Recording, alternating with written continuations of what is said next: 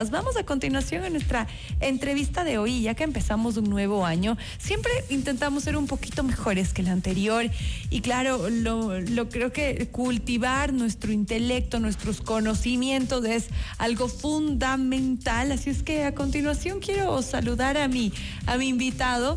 Se trata eh, del doctor PhD Eduardo Espinosa, director de posgrados de, la UNEMI.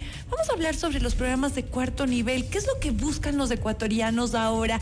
¿Por qué estamos, eh, de verdad, y me, y me emociona y me siento muy orgullosa de que los ecuatorianos cada vez queremos subir peldaños? Bienvenido. Muchísimas gracias y muy buenas tardes a todos quienes nos escuchan a través de 98.1. Para nosotros como UNEMI Posgrados es espectacular tener esta posibilidad de ampliar los horizontes profesionales de todos los ecuatorianos. Como bien mencionas, ¿por qué se necesita hoy un posgrado? Primero porque ah, tú recordarás, hace años quizá era lo, lo, lo, más top tener un título de tercer nivel, ¿verdad? Ser licenciado, ser ingeniero y hasta allí. Uh -huh. Hoy lo top es tener una maestría. Por y lo menos una. Al, Ahora exacto, más, sí, exacto. Sí, sí. ¿Y qué es lo que te da una maestría? Te da herramientas actualizadas, te da experiencias actualizadas, tanto de los facilitadores, porque aquí no tenemos la figura como tal de un profesor, okay. sino un facilitador que te ayuda justamente a, co a coordinar tu experiencia con la de ellos, con la de tus compañeros y van generando una experiencia increíble durante el año que normalmente tiene una cursada. Entonces, es, su técnica, por lo que entiendo, de, de, de, estudio es que no es que se para el profesor y habla, habla, habla y los alumnos solo escriben y por ahí hacen preguntas, sino que es muy interactivo al, al hablar de facilitador. Correcto. Muchas veces nos preguntan, Ajá. ¿no? Porque claro, hoy por hoy nuestro top está en el online y nos dicen, oye, pero ¿qué? ¿Va a ser un profesor detrás de Zoom simplemente dándome una charla? Eso yo ya vi en la universidad, eso claro. yo ya lo hice. Y no, la intención no es esa, la intención es de que pueda salir con una experiencia en donde digamos, wow, estamos en el 2024 y yo estoy listo para comerme el mundo de este año. Maravilla. Esa es la idea. Bueno, y entre la información que revisaba es que en el año 2022 muchísimos ecuatorianos decidieron dar ese paso, invertir en su educación, en su crecimiento personal, profesional. Pero ¿cuáles entonces serán las, la, los posgrados que más les llaman la atención a los ecuatorianos? Mira, allí tenemos que hacer algunas divisiones, uh -huh. porque primero, nosotros estamos atendiendo un mercado que antes quizá estaba olvidado, quizá no era considerado como apto para hacer un, un, un posgrado. ¿Por qué? Porque recordarás que hablar de una maestría hace un par de años era pensar en 15 mil dólares, 20 mil dólares, ¿verdad? Claro. Y nosotros tenemos en este momento programas que van desde los 1.800 dólares en adelante. Mira. Buenísimo. Sin ningún tipo de costo adicional. 1800 y tienes hasta tu título ya eh, incorporado en todos los costos. Y, y, entonces, desde esa perspectiva, se abrió la posibilidad para que, por ejemplo, el sector educativo, nuestros profesores del magisterio, que antes con sus sueldos, que sabemos que están entre los 800, 1000 dólares, no les ha alcanzado, pues no, con claro. el costo de vida que se tiene Así para poder es. pagarse una maestría como la que estamos hablando.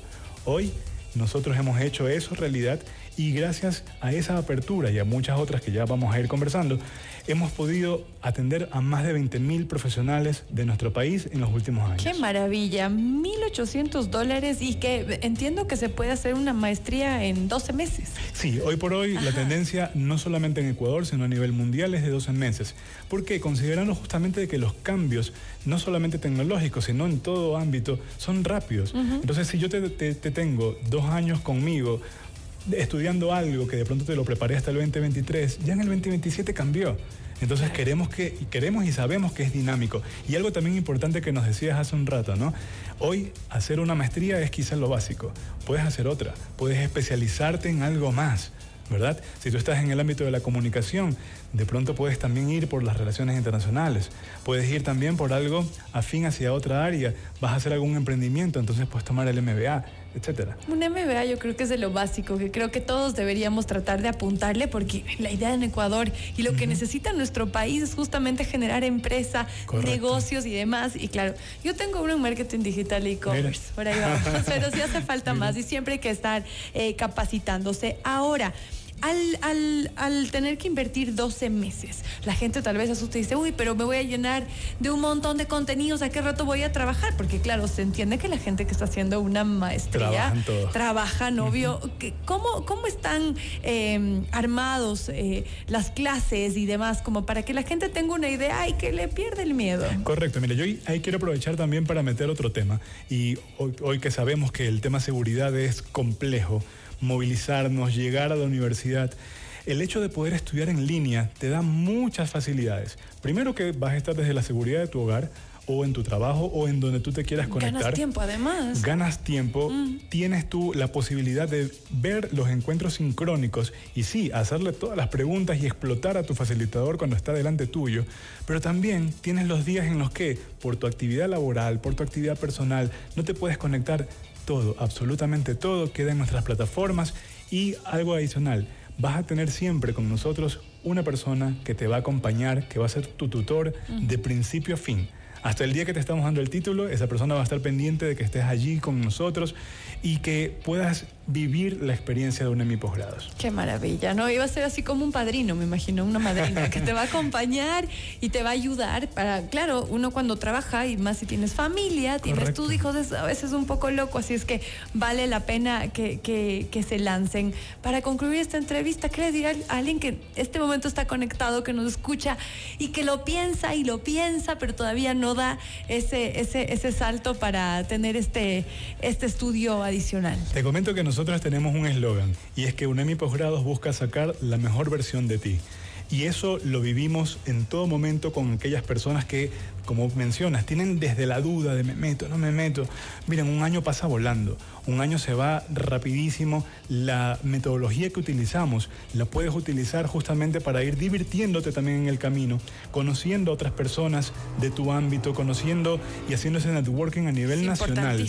Que hoy por hoy mm. UNEMI es una institución que si bien tiene 23 años y de paso déjame felicitar también a mi institución que en esta, en esta eh, semana, el día 7, cumplimos 23 años de existencia a nivel nacional. Pasado mañana, felicidades. Qué maravilla. Y qué mejor que festejarla con pues 28 maestrías, más de 20.000 estudiantes que están cursando nuestros programas y que los invito a que puedan darse la oportunidad y que puedan en verdad formar esa mejor versión de cada uno. ¿no? Excelente. ¿Alguna página web donde puedan Por supuesto. más información? A través de nuestras redes sociales, estamos en, Facebook, estamos en Instagram, UNEMI Posgrados. UNEMI. UNEMI Posgrados. Excelente. Queda clarísimo. Muchísimas gracias. Gracias, gracias también. Ah, gracias a mi invitada, al doctor PhD Eduardo Espinosa, él es el director de posgrados de la UNEM. es que si ustedes ingresan ah, y van a tener su posgrado, lo van a conocer, van a estar mucho más de cerca. La Universidad Estatal de Milagro. Millón gracias. Hacemos una pausa y ya volvemos.